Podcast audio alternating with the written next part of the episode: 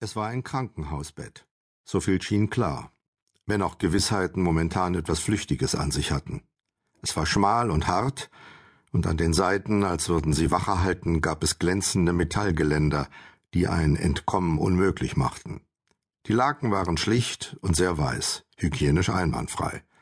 Der Raum war abgedunkelt, doch das Sonnenlicht versuchte durch die Jalousien zu schlüpfen, die vor dem Fenster hingen. Er machte die Augen wieder zu. Selbst das war schon schmerzhaft. Dann öffnete er sie erneut, und es gelang ihm, die Lider für eine Weile offen zu halten und sich auf seine stille, in einem leichten Nebel liegende kleine Welt zu konzentrieren. Er lag auf dem Rücken, von stramm unter die Matratze gestopften Laken niedergehalten. Zur Linken bemerkte er einen Schlauch, der zu seiner Hand führte und danach irgendwo hinter ihm verschwand. Von fern, wohl aus dem Flur, hörte er eine Stimme. Dann machte er den Fehler, sich bewegen zu wollen, nur den Kopf ein bisschen anders zu betten. Doch es ging nicht. Stechender, heißer Schmerz schoss ihm durch Schädel und Nacken, und er stöhnte laut auf. Rick, bist du wach? Die Stimme klang vertraut. Gleich danach erschien ein Gesicht. Arnie atmete auf ihn herab. Arnie?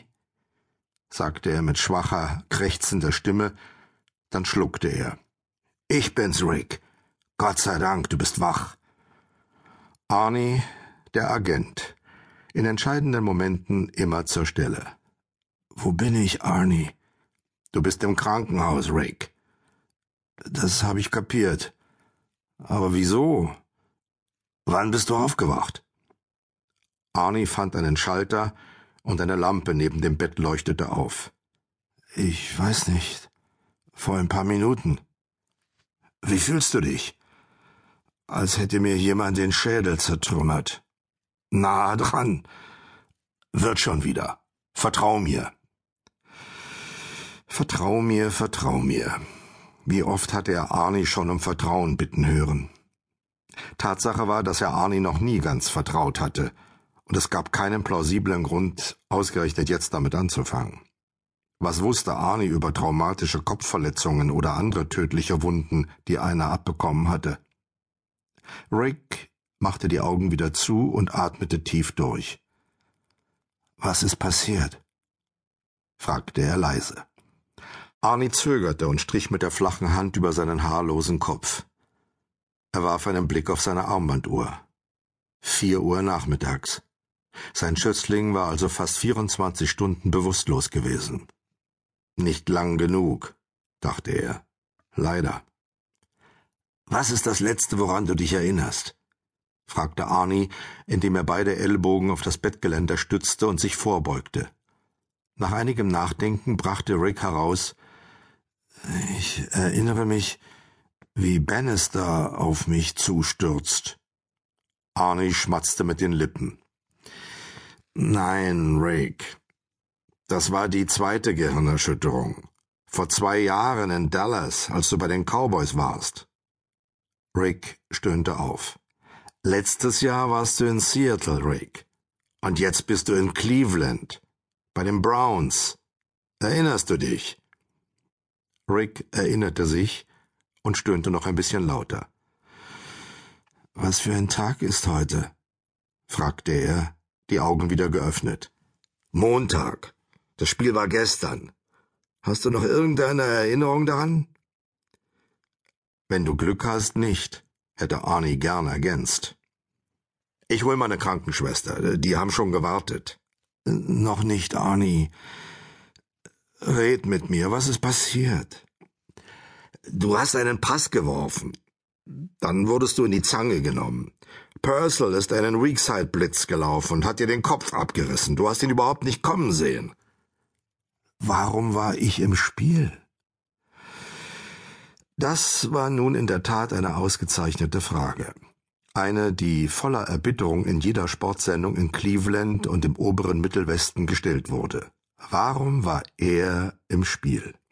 Warum gehörte er zum Team? Wo zum Teufel kam er überhaupt her?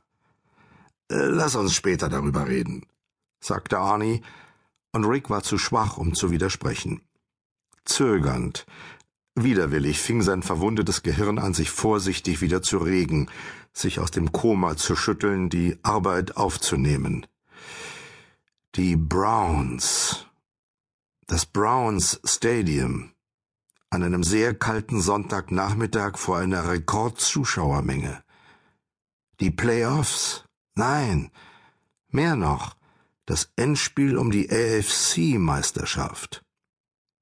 Der Boden war gefroren, hart wie Beton und ebenso kalt. Eine Krankenschwester war im Zimmer und Arnie verkündete, ich glaube, er hat sich berappelt. Großartig, sagte die Schwester ohne Begeisterung. Ich hol dann mal einen Arzt. Mit noch weniger Enthusiasmus. Rick blickte ihr nach, ohne den Kopf zu bewegen. Arnie ließ die Fingerknöchel knacken, er saß irgendwie auf Kohlen. Äh, hör mal, Rick, ich muss los.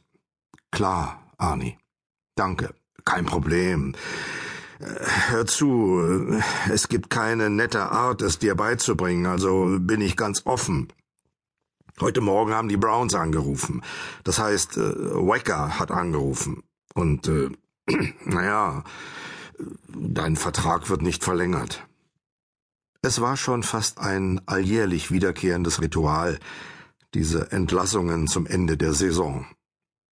Tut mir leid, sagte Arnie, aber nur weil er es sagen musste. Ruf die anderen Teams an, sagte Rick, und das weiß Gott nicht zum ersten Mal. Muss ich offensichtlich gar nicht, die rufen schon bei mir an. Das ist doch toll. Kann man so nicht sagen. Sie rufen an, um mich zu warnen. Ich soll bloß nicht Sie anrufen. Ich fürchte, das könnte das Ende der Fahnenstange sein, mein Junge. Kein Zweifel, dass dies das Ende der Fahnenstange war. Aber Arnie fand einfach nicht den Mut zur Deutlichkeit. Vielleicht morgen. Acht Teams in sechs Jahren. Einzig die Toronto Argonauts hatten sich getraut, ihn für eine zweite Saison zu verpflichten. Jedes Team brauchte einen Ersatzmann für seinen Ersatz-Quarterback, und Rick war genau der Richtige für diese Rolle. Die Probleme freilich begannen, wenn er sich aufs Spielfeld begab. Muss mich sputen, sagte Arnie mit erneutem Blick auf seine Uhr. Und äh, hör mal, in deinem eigenen Interesse, lass den Fernseher aus.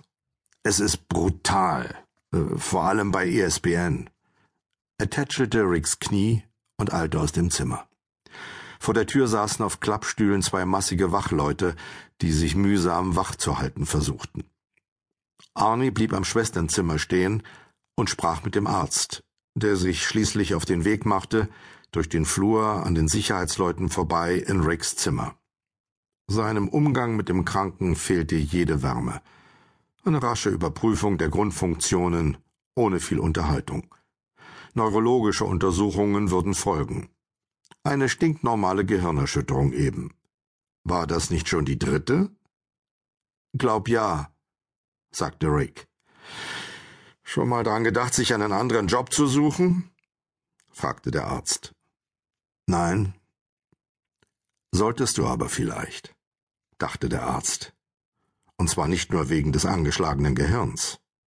Drei Interceptions, Drei Fehlwürfe in elf Minuten sollten eine klare Ansage sein, dass Football nicht deine Bestimmung ist. Zwei Krankenschwestern erschienen, um bei den Untersuchungen zu assistieren. Keine von beiden sagte auch nur ein Wort zu dem Patienten, obwohl der ein unverheirateter Profisportler von bemerkenswert gutem Aussehen und mit durchtrainiertem Körper war. Doch das war ihnen vollkommen egal. Ausgerechnet jetzt, wo er ihren Zuspruch gut hätte gebrauchen können. Sobald er wieder allein war, begann Rick mit aller Vorsicht nach der Fernbedienung zu suchen. In der Zimmerecke hing ein großer Fernseher an der Wand. Rick hatte vor, direkt auf ESPN zu schalten und es hinter sich zu bringen. Jede Bewegung tat weh, und zwar nicht nur an Kopf und Nacken. Im unteren Rückenbereich plagte ihn etwas, das sich wie eine frische Stichwunde anfühlte. In seinem linken Ellbogen, also dem, den er nicht zum Werfen benötigte, tobte ein pochender Schmerz. In die Zange genommen?